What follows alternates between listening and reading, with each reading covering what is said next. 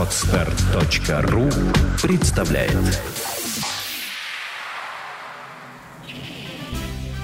Бесплатные юридические консультации от Онегин Консалтинг.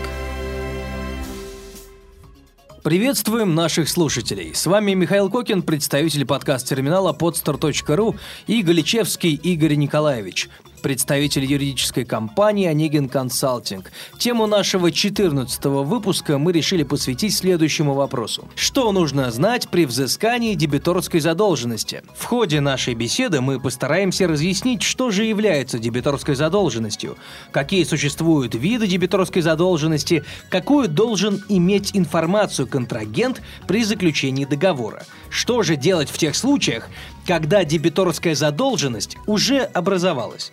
Игорь, прошу вас, начинайте. После заключения договора стороны стремятся исполнить свои обязанности надлежащим образом.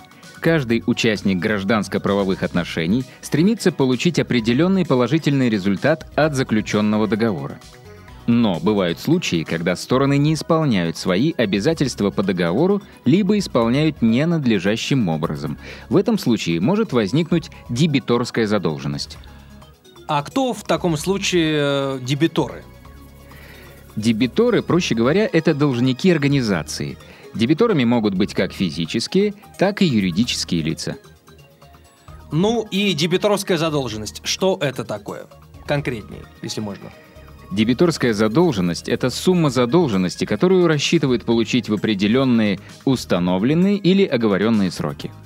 Игорь, а расскажите из вашей практики, какие трудности возникают при взыскании дебиторской задолженности? Все зависит от того, к какому виду относится дебиторская задолженность. Во-первых, что касается текущей дебиторской задолженности, работа по такой задолженности включает в себя обязательное напоминание клиенту о дате платежа и сумме платежа. Как правило, клиент, зная свои задолженности, зачастую забывает о сроках оплаты, и данное напоминание существенно сокращает риски несвоевременной оплаты. Во-вторых, что касается долгосрочной дебиторской задолженности контрагентов, в данном случае наиболее эффективным способом уменьшения такой задолженности является составление графиков погашения задолженности контрагентам или гарантийное письмо.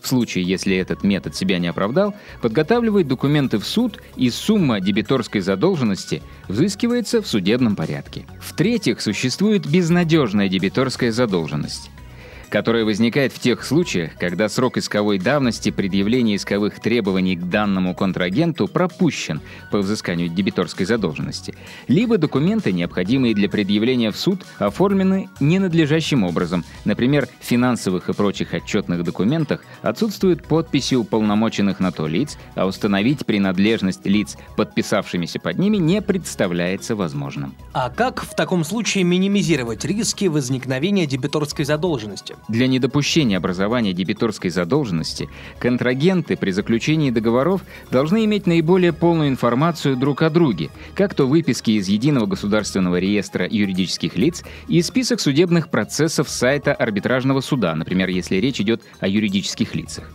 Не лишним будет залезть в интернет и попытаться найти информацию о лице, с которым вы планируете сотрудничать. А как вы считаете, какие способы обеспечения обязательств наиболее эффективны при взыскании дебиторской задолженности? Для того, чтобы у контрагента не было стимула нарушать такое существенное условие договора, как своевременная оплата, целесообразно включать в договора штрафные санкции за просрочку исполнения обязательств по договору, в частности, обязанность по оплате неустойки в случае нарушения обязательств по договору. Неустойка бывает как договорной, так и законной. Если стороны не предусмотрят неустойку в договоре, то может быть насчитана законная неустойка. В том числе к распространенным способам обеспечения договора также относятся залог и поручительство. А что же делать, если дебиторская задолженность уже образовалась? Обязательно проверить наличие правильно оформленных документов, подтверждающих факт наличия дебиторской задолженности, их общую сумму. Не спешите вступать в конфликтные отношения с контрагентом по факту неуплаты, если документооборот не приведен в порядок. Проверьте правильность заполнения и наличие всех документов, свидетельствующих о надлежащем исполнении вами своих обязанностей. К таким документам могут быть отнесены договоры, товарные накладные, акты приемки и передачи выполненных работ, оказанных услуг, акты сверок задолженности между контрагентами, платежные документы по частичной оплате задолженности, гарантийные письма и так далее. А как по-вашему, в таком случае возможны ли варианты мирного урегулирования вопроса между сторонами? Эффективным способом решения данной проблемы может быть и непосредственно личная встреча с руководителем организации и возможность найти мирные пути решения, такие как взаимозачет, переуступка долга и так далее. Другим вариантом урегулирования вопроса является направление претензионного письма контрагенту с обязательным подробным расчетом суммы основной задолженности и суммы неустойки – а также указанием на то, что ему придется нести дополнительные судебные издержки в случае непогашения долга в ближайший срок. Как правило, после получения такого письма контрагент в большинстве случаев незамедлительно реагирует и принимает меры по уменьшению дебиторской задолженности, чтобы избежать в дальнейшем судебных расходов и конфликтных ситуаций. Игорь, а если предприняты все меры мирного урегулирования вопроса по взысканию дебиторской задолженности, но они э, не дали положительного результата. Что в таком случае дальше делать? В этом случае нужно подать исковое заявление о взыскании дебиторской задолженности через судебные органы. Как правило, исковые заявления подаются по месту нахождения ответчика, либо в договоре может быть предусмотрена договорная подсудность. Дополнительно с контрагента будут взыскиваться штрафные санкции и судебные расходы. Даже в этом случае стоит попытаться разрешить спор мирным путем, в частности прибегнуть к заключению мирового соглашения между сторонами спора. Также нередки случаи, когда контрагент погашает задолженность полностью или частично на стадии судебного процесса, и тогда вы вправе либо отказаться от исковых требований к ответчику, либо уменьшить исковые требования.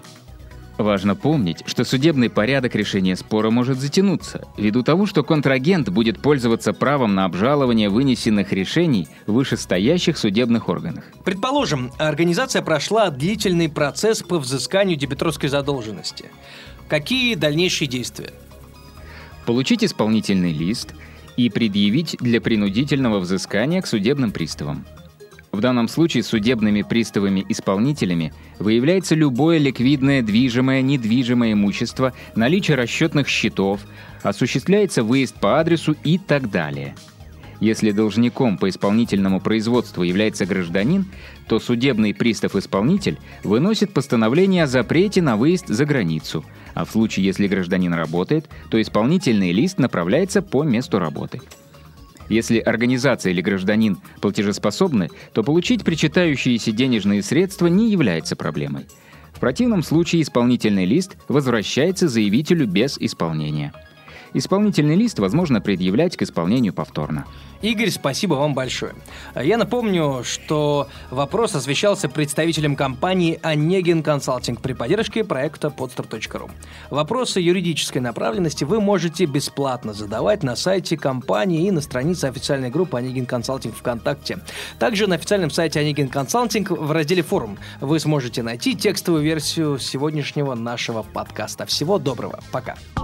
Сделано на podster.ru Скачать другие выпуски подкаста вы можете на podster.ru